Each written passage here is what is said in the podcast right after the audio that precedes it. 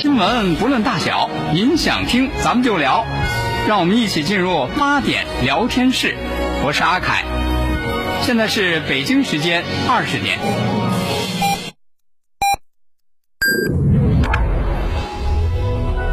您现在收听的是济南新闻广播，FM 一零五点八，FM 一零六点六，济南的声音。西谷国际中心为您整点报时。从硅谷到西谷，高新东区启幕济南下一个十年。西谷国际中心百万平米城市梦想特区耀世而来，筑梦专线八六九幺幺幺幺幺八六九幺幺幺幺幺。新闻无论大小，你想听咱们就聊，评论不在多少，说到点子上就好。每晚八点，欢迎收听八点聊天室。聚焦热点新闻，解读世界真相。FM 一零五点八为您精彩呈现央视新闻一加一。你好，观众朋友，欢迎收看正在直播的新闻一加一。在四月二十号的时候，我看到国内的经济学家张燕生的一篇文章，在这篇文章当中，他的一个提法和一个数据让我印象非常深。他的提法说的是，面对这次新冠肺炎的疫情呢，第一波是中国，第二波是欧美，非常担心第三波出现在南亚次大陆和非洲。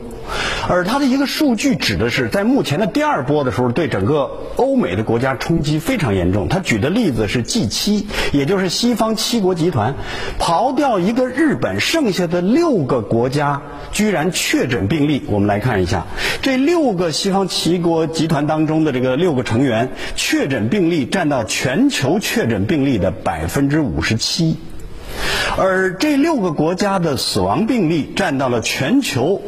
因新冠肺炎而死亡的病例的百分之六十五，由此可见这个冲击有多大。那接下来我们来关注的就是他提出的有可能的第三波，那就首当其冲就是非洲。非洲现在的人口接近十三亿，但是我们看它的累计确诊病例到昨天。是两万六千一百四十四，在目前这个二百六十多万全世界的这个确诊病例数当中，这个数字显得非常的小。然后它的累计死亡病例是一千二百四十七，那我们看它的占比，也就是说，非洲的确诊病例在整个全球的确诊病例当中只占百分之一，但是在这不到八十亿人口当中，它可是接近十三亿哦。另外，它的死亡病例占的比例就更小，在全球的死亡病例当中只占百分之零点七，是幸运。还是防控的好，还是是另一面检测的手段存在一定问题，或者说它可能是下一波爆发的地方。那接下来呢，我们要连线一位嘉宾，这位嘉宾可以说是目前对非洲的疫情发展状况最了解的一个中国人，我可以不加之一。为什么要这么说呢？他是中国派驻非洲疾控中心疾病控制高级顾问。王小春，他在一四年到一五年的时候，作为中国疾控中心的专家工作组负责人，带队参加中国援助塞拉利昂埃博拉的防控工作。那从二零一八年的十月份开始，他就被中疾控派往非洲联盟，成为非洲疾控中心的雇员，是疾病控制的高级顾问。现在呢，他就在这个非盟所在地的埃塞俄比亚自己的住所当中接受我们的连线。王老师您好，首先呢，第一个问题当然就是刚才说的，作为一个接近十三亿的这个非洲，现在它的确诊病例只有两万六千多，究竟是它控制的很好呢，还是因为检测手段或其他？您怎么看待这个相对占比比较低的非洲目前的疫情情况？好，呃，谢谢白岩松，呃，谢谢你这个问题。我们现在总愿意呃把这个非洲跟欧洲相比，其实呢。其实非洲和欧洲按照人口数来说，非洲要要大于欧洲的，但是从经济发展来说，说那个经从那个总的 GDP 来说，要欧洲的远远大于非洲的。非洲和欧洲唯一能够相似的地方，就是他们的国家的数量。说现在非洲呢有五十四个国家和地区，那么欧洲呢有五十三个，那么很接近。但是现在刚才就像呃您刚才提到的。现在欧洲是什么状况呢？它的整个的病例报告数已经达到了，就到今天为止，有达到一百二十五万之多，死亡人数达了十一万之多。那么一天从昨天到今天，一天新增的病例报告数就达到了三万多例。但是呢，非洲刚才您提到，非洲呢到现在为止累计才有二点六万例，也就是说，欧洲要比非洲要严重的多。但是我们看一看，总有这个问题，说非洲会不会变成下一个重灾区？我手里面有一个数值，就将欧洲和非洲做一个比较。我们说，欧洲第一个病例报告是法国，在一月二十五号报。非洲第一个报告的病例呢是二月十五号在埃及报告的。那我们经常这么比较，从第一例报告看看疫情的发展。那对于欧洲和非洲来说，他们处此阶段非常非常相像。也就是说，在欧洲，到了从第一例到一千例的时候用了三十六天；非洲呢，从一第一例到一千例用了三十七天，几乎是相似的。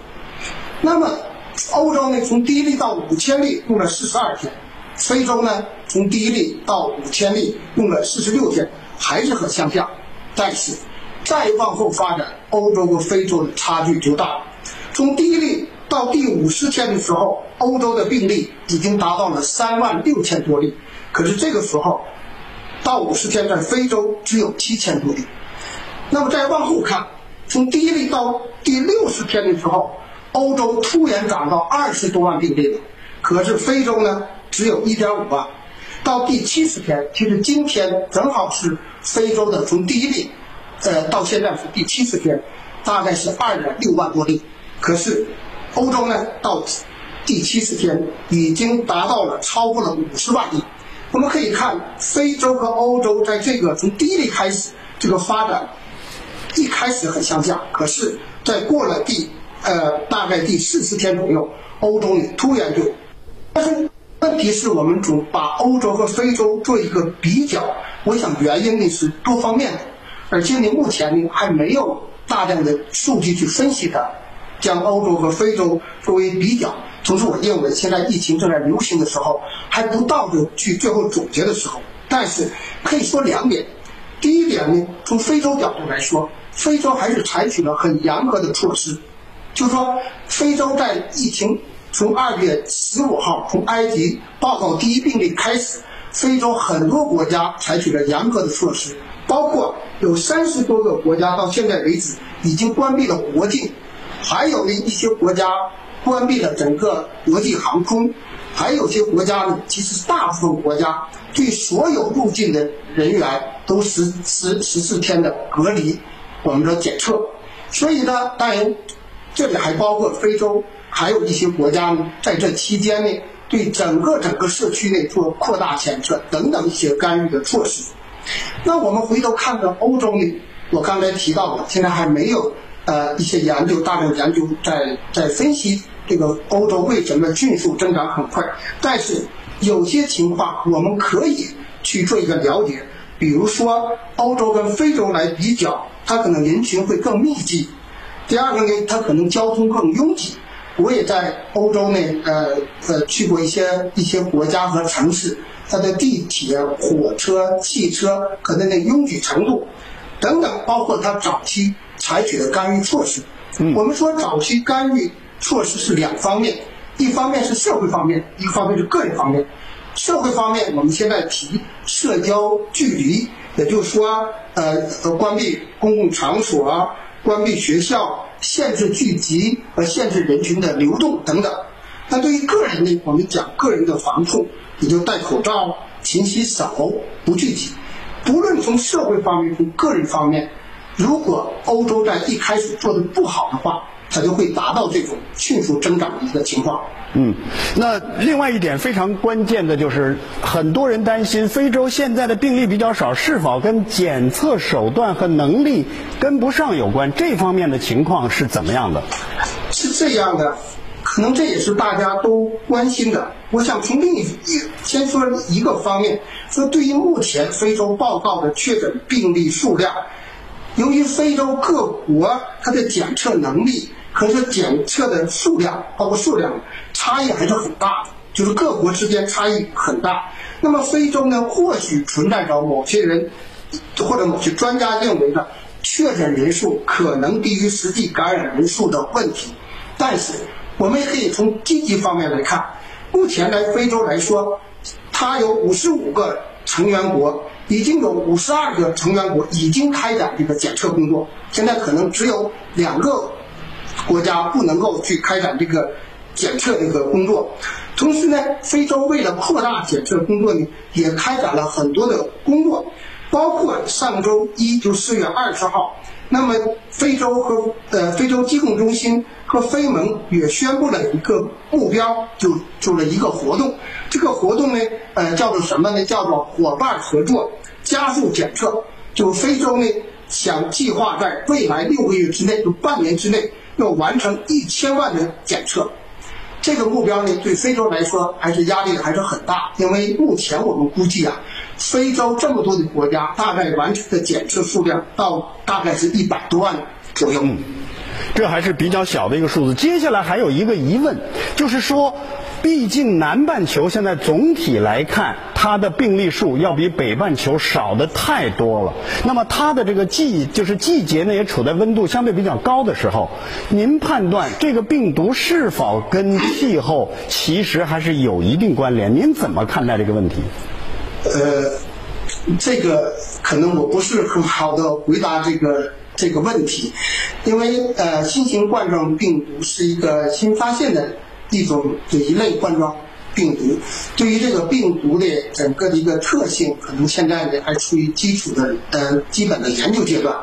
但是我想说的，对于非洲来说，可能在国内大多数认为非洲嘛就是很炎热的地方。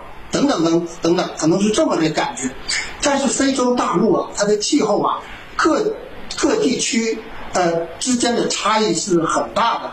比如说我所在的埃塞俄比亚，目前是逐渐走在变冷的阶段。因为在非洲撒哈拉以南的非洲，呃，基本气候不不叫不像国内有春夏秋冬，它就是两个季节，一个是旱季，一个是雨季。那么在东非，就埃塞俄比亚所在的的这个东非呢，嗯，那么呢，也就是说，它现在正是进入雨季的时候，天气就要变凉了。所以我个人认为，可能气候啊、温度对这个病毒会有一定的影响，但绝对不是决定性的。好，一会儿有问题会继续请您帮着我们解答。国事家事天下事，大事小事身边事，每晚尽在八点聊天室。聚焦热点新闻，解读世界真相。FM 一零五点八为您精彩呈现央视新闻一加一。在比尔盖茨最新的文章当中，他有一句话，他说：“希望是幸运的，因为温度或者气候的原因，让非洲能够躲过这一波。但其实很难，我们必须要就非常严肃的去看待这个问题。那接下来呢，我们要解剖一下麻雀。大家看这样一个数据，在整个非洲的这个国家当中，现在埃及、南非、摩洛哥、阿尔及利亚和科麦隆排在前五位。这五个国家的确诊病例居然占到了非洲整个确诊病例的百分之五十七。那接下来就看一下本台记者在埃及给我们带来的一段报道。那目前埃及在防控方面都采取了哪些措施呢？那最让人担心的又是什么呢？埃及政府啊，它是此前曾表示，埃及的疫情防控措施是分为三个阶段。从上月二十五号开始，随着这个宵禁令的实施，埃及的这个疫情防控措施是进入到第二阶段。当时，埃及总理马德布利就表示，当埃及的确诊人数超过一千人以后，埃及政府将不得不采取措施更为严，就是更为严厉的第三阶段措施。但是就在这个月四号的时候呢，埃及的确诊人数是已经超过一千，但出于各种原因考虑吧，政府还是没有采宣布采取这个第三阶段的防控措施。有分析就认为，这是因为目前埃及政府也是面临着一个两难的境地。从疫情防控的角度出发，它是需要来采取这个更加严格的措施，限制人们的这个活动；但是从保护经济的角度出发，它又不能这样做。所以就是，但是从现在这个情况来看，我们也感觉到埃及政府似乎也是更多的是像在保护经济的这个角度倾斜。因为二十三号，埃及政府对这个目前的这个防疫措施宣布了一些新的修订，但这些修订并不是更加严格，而是朝着放松的这个方向在走。比如说是允许这个有些商场能够开放，同时也是缩短了这个宵禁的时间。那么这些新的措施在接下来一段时间将会对埃及的这个疫情产生疫情扩散产生怎样的一种影响，还有待继续观察。好，接下来呢，继续连线中国派驻非洲疾控中心疾病控制高级顾问王小春。那王老师，在非洲这么多个国家当中，为什么是埃及、南非、摩洛哥、阿尔及利亚、科麦隆排的比较靠前？是否跟他们的移民在欧洲会比较多、输入性病例有关联呢？当然，我只是这么一问。我想啊，呃，也是好问题。可是，呃，这个问题，我想是，呃，是多方面的。我们看到这五个国家。这个国家呢，呃，从最后来看，喀麦隆呢是属于中部非洲的，南非呢是属于南部非洲的，剩下三个都是北部非洲的三个国家，这里包括埃及、摩洛哥和阿尔及利亚。我们从从总体来说，我们会看到，呃，南非还有三个北部呃非洲国家，他们经济发展还是非常好的。我们也可以理解，它的人群密度也非常大，城市化也非常好，同时呢。这些国家也是旅游的一个一个一个呃呃大国，同时这几个国家除了喀麦隆之外，那四个国家我们可以发现，最早最早的病例输入性病例基本都是从欧洲旅游啊人群啊或从从欧洲回来，我想这个方面可能占了很大很大的一个作用。嗯，那接下来大家会比较关心这样一个问题，不管是世卫组织也好，还是比尔盖茨基金会等等，都非常担心目前看似还很好的非洲疫情状况会突然出现爆发，因为最近一些天它的增速也比较快。您是否会有这个担心？觉得可能吗？风险呃，从从非洲疾控中心呃，我们总在讨论这个。来看，这个风险的的确确存在，因为整个这个疾病的一个传播的这个环节，从传播这个方式占了很大的作用。也就是说，这整个这个新型冠状病毒在进入非洲，包括进入欧洲，一开始可能是像特别是非洲以输入性病例为主，也就是说病例呢基本是散发的，所以非洲一开始像埃及都这样。那么从散发输入性为主之后呢，它会慢慢去转变，怎么样为什么？我们叫做。地传播，也就是说，也就是说，呃，已经有了传染源了，能够传播给其他人。再进一步发展呢，就变成社区传播。社区传播主要的，呃呃，主要的问题呢，就是说，一些感染者已经找不到是跟谁接触了，就整个传染链已经接不上了，已经说他在社区内产生传播了。那么现在非洲到到了什么状况呢？非洲疾控中心将这个整个。呃，新型冠状病毒在非洲的流行，它计划了就预计了五个阶段。第一个阶段是零，就说没有病例；然后一阶段、二阶段、三阶段、四阶段，第四阶段就是大流行，就最严重的爆发了。那么现在这个非洲分析的国家呢，整个非洲这些国家当中，十三个国家已经处于第三阶段，也就是说在社区传播了。三十二个国家是处于处于我们说聚集性这些这些病例的时候，也说第二阶段。那么也就是说，按这个发展呢，的的确确非洲有这种潜在的风险，变成最变成最严重的一种情况。嗯，好，王老师，那接下来我们再看一下这个总台在刚果的记者给我们带来的相关报道。那现在疫情对当地的经济，还有包括它的就业的影响大吗？那么在其他层面的这个影响有哪些呢？那么从二零二零年初以来呢，因为在这个受新冠疫情影响之前，其实高果金本身的经济已经比较脆弱了，经济增长也放缓了，然后这个财政收支是很难维持平衡的，而且它又为了应对这个局部的地区武装冲突。埃博拉疫情以及蝗虫入侵等等这种自然灾害呢，财政预算是大量支出的，呃，所以二零一九年和二零二零年的前两个月，其实已经出现了非常严重的赤字。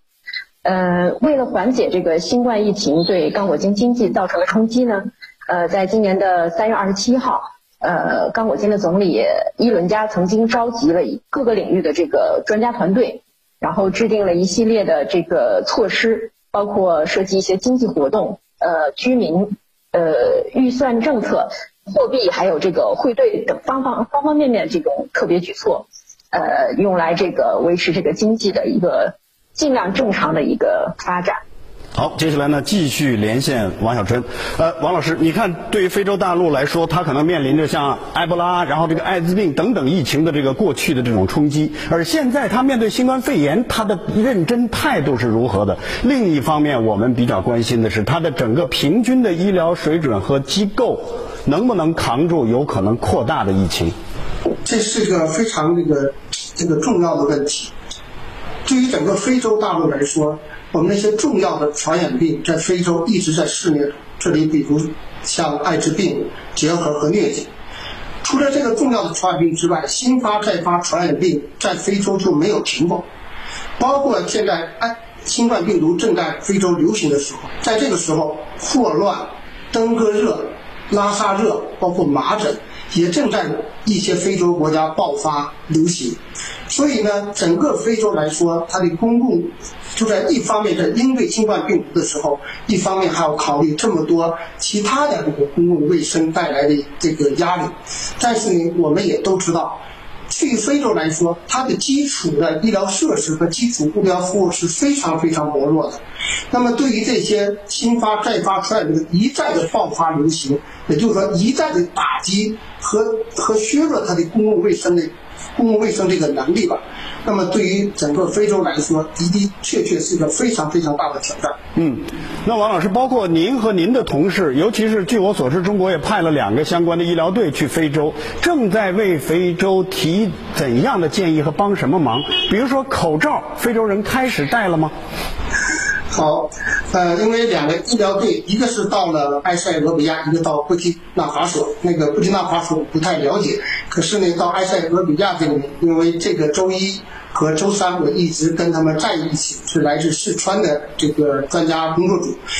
呃，我先说 非常好，非常好是说不是说我们感觉非常好。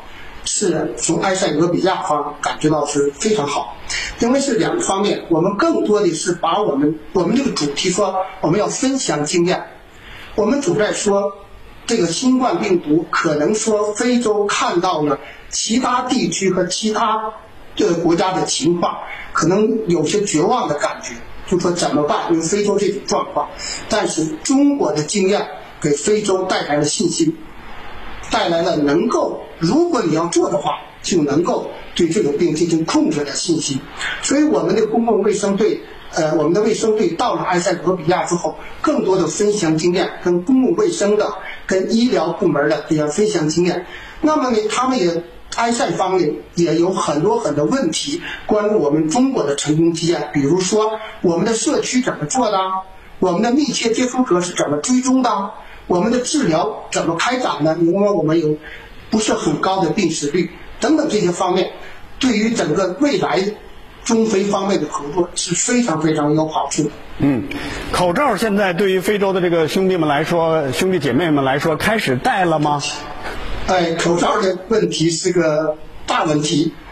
呃，我我可以呃可以这么说。呃，上个礼拜我我在出去的时候，在在在街道上，在超市还很少戴。可是呃这一周有点不一样了，大家开，我可以这么说，就是说上周的时候，我要是到超市戴着口罩的话，很多人还从异样的眼光看着我。但是这周已经完全不一样了。我想这也是跟越来越多的大众宣传呃做得很好。比如我所在的埃塞，当我在接我的手机的时候。第一个手机先打不通电话，先是把一些宣传信息就传过来了，这信息就包括戴口罩、勤洗手。嗯，好，非常感谢这个王老师在给我们带来的这个相关信息的介绍。其实更要感谢的是，从一八年您就到了非洲大陆去帮这个忙，谢谢您。为什么要特别的谢谢这个王老师和很多的中国的公共卫生的专家有时候去非洲呢？因为不管是为了帮助非洲的兄弟姐妹，还是哪怕为了我们自己，其实都要去合作和分享经验。希望非洲不至于发展的很快。好，听众朋友，今天的节目呢就和您聊到这儿了，咱们明天晚上八点再会。大爷，您这腿脚真利索。那是因为我保养的好。我每天下午三点五分，晚上八点五十收听济南新闻广播，那里有杏林中医院的专家分享腰突、腿疼、风湿、类风湿、股骨头坏死、各种筋骨关节病的健康知识，真不错。怎么咨询？零五三幺八三幺二零九九九，济南新闻广播，下午三点五分，晚上八点五十，电话零五三幺八三幺二零九九九八三幺二零九九九。买五 G 手机，智能家居到联通，新品上市同步发售，信用购机最高享四千元优惠购礼包，千兆网速缤纷权益享不停，用五 G 选联通，更多权益享优惠，详情幺零零幺零或联通营业厅。旅游路八千一百亩盘龙山，龙山西斯庄园，零点八超低容积率，独门独院，地上净率约二百二到三百三十平，双拼联排电梯别墅，现房发售，五五七幺六七七七，五五七幺六七七七。通知：清血八味胶囊正在举行大型优惠活动，清血八味胶囊清目血、高血压、高血脂、高血糖。血液粘稠均属护血范畴，清血八味胶囊全天咨询订购电话：零五三幺八六幺零零三幺八八六幺零零三幺八八六幺零零三幺八零五三幺八六幺零零三幺八。广汽丰田威兰达，汽油双擎混动两种动力，eFOR 动态矢量智能控制，三种四驱系统，十七万一千八起，现已全面发售。兰达兄弟品质保证。广汽丰田，泉水叮咚，焕然新生。这个春天，济南新闻广播正式转频 FM 一零五点八，FM 一零五点八，它是追梦路上的成长陪伴，它是传播天下全城的权威声音。济南的声音，济南新闻广播就在 FM 一零五点八。济南移动视频会员优惠来袭，流量会员一站备齐。爱奇艺、优酷、腾讯会员体验价仅需九块九一个月。视频会员月月换，三十 G 定向流量，热剧畅快看。详询幺零零八六中国移动。大爷，您这腿脚真利索。那是因为我保养的好。我每天下午三点五分，晚上八点五十收听济南新闻广播，那里有杏林中医院的专家分享腰突、腿疼、风湿、类风湿、股骨头坏死、各种筋骨关节病的健康知识，真不错。怎么咨询？零五三幺八三幺二零九九九。济南新闻广播下午三点五分，晚上八点五十，电话零五三幺八三幺二零九九九八三幺二零九九九。济南市森林防灭火指挥部提醒您：严禁烧荒、烧地堰和野外焚烧秸秆、枯枝落叶、垃圾；严禁携带火种上山；严禁上坟、焚香烧纸，违者一律依法惩处。在这个春天，我们看到一张张不服输、不放弃的脸庞，考验如火，正淬炼真金。水滴石穿，每一粒熬过冬天的种子，都有一个关于春天的梦想。全城春潮涌动，路上春色正好。FM 一零五点八。济南新闻广播。